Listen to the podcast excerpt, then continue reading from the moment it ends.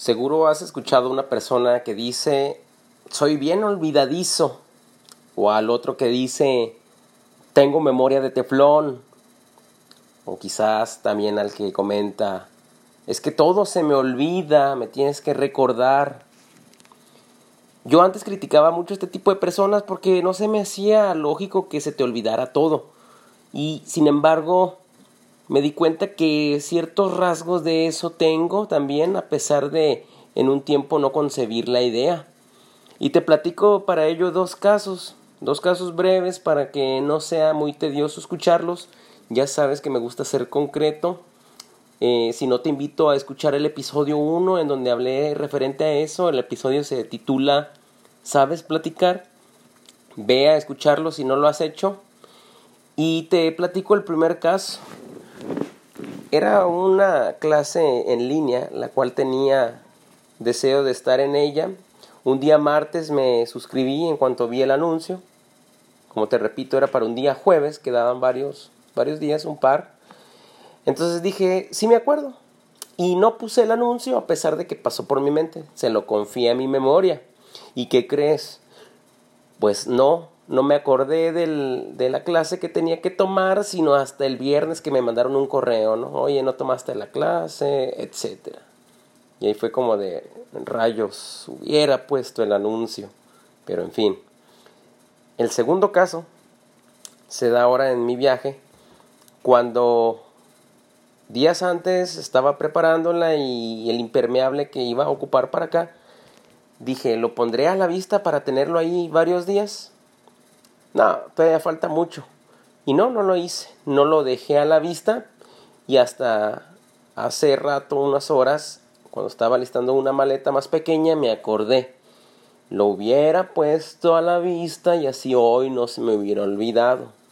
Pero en fin, el hubiera no existe y ya no lo traía. Y ahora te planteo a ti, acuérdate cuántas veces se te han olvidado algunas cosas. Imagínate aquella situación cuando a ti se te olvidaron las llaves de tu casa, te quedaste afuera, si era un verano, soportando ese intenso calor, o si estabas, en el caso contrario, en frío, soportándolo, todo porque se te olvidaran tus llaves, esperando hasta que llegara, pues, algún familiar o alguien que pudiera abrirte. Acuérdate también cuando se te olvidó contestar esa, ese mensaje de WhatsApp o cuando olvidaste regresar la llamada y dijiste luego la regreso. Pasaron los días y no lo hiciste. Acuérdate también cuando se te olvidó felicitar a alguien por su cumpleaños. O acuérdate cuando se te olvidó en tu casa tu lunch. ¿Sí? Y tuviste que pasar alguna hambre en tu tiempo de comida, en tu receso, en lo que sea.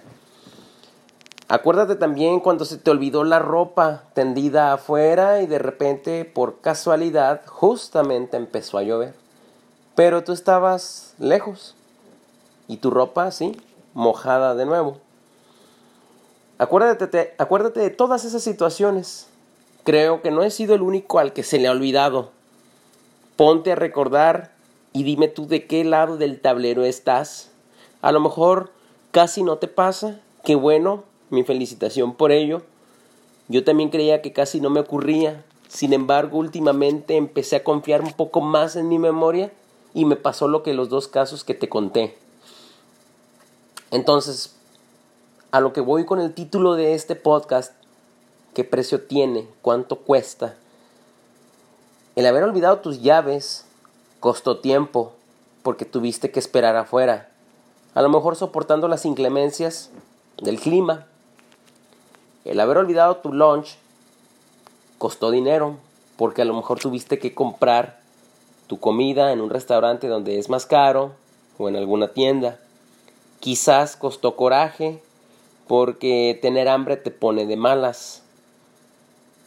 El olvidar a lo mejor tener lista tu llanta extra cuando te ponchaste causó enojo también y a lo mejor también te costó la grúa, posiblemente, o el sponge. Pero al final de cuentas costó algo. El haber olvidado el cumpleaños de alguien que te importa, algún conocido, algún amigo, algún familiar, te costó su enojo o quizás su tristeza. O a lo mejor te costó llevarlo a cenar a un lugar más caro, no lo sé.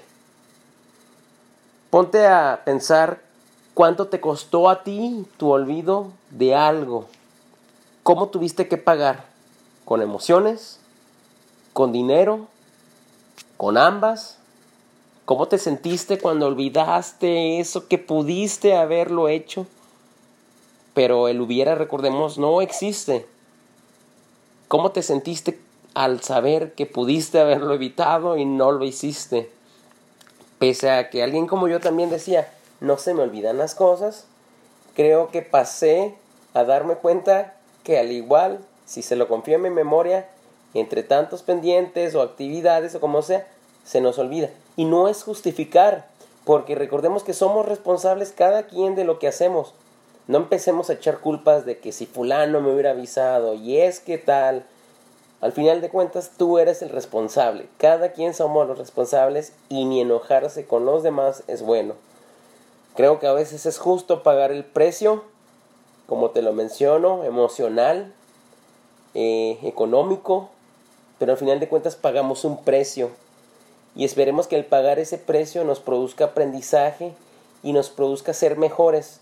Recordemos que yo aquí no te voy a engañar de que no me pasa, al, al contrario, si te lo platico es porque me ocurrió y porque creo que también les ha ocurrido a otros y ver qué podemos hacer. Algo que me funcionaba mucho y te invito a aplicarlo es usar los recordatorios del celular.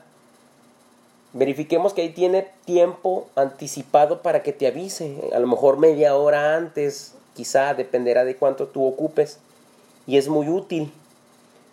También podemos usar las alarmas.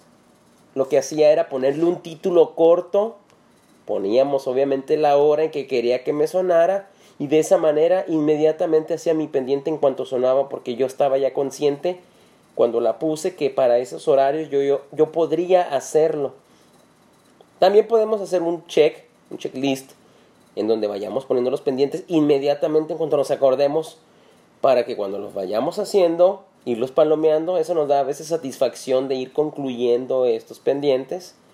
Pero lo que quiero hacer hincapié aquí es de que hagamos algo en el momento. No te vaya a pasar como a mí, que por no haberlo hecho en ese momento, ya ves, hoy pago las consecuencias. En fin, te invito a actuar ya, Ojalá que las cosas más sencillas que aquí platicamos las apliques en tu vida, porque yo también me llevo tarea junto contigo.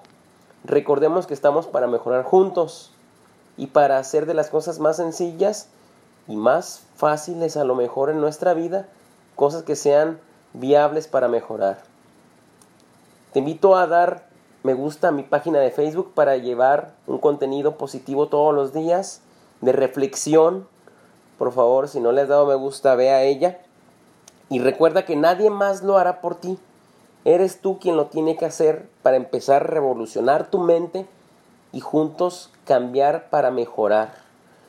Te agradezco que hayas escuchado hasta aquí.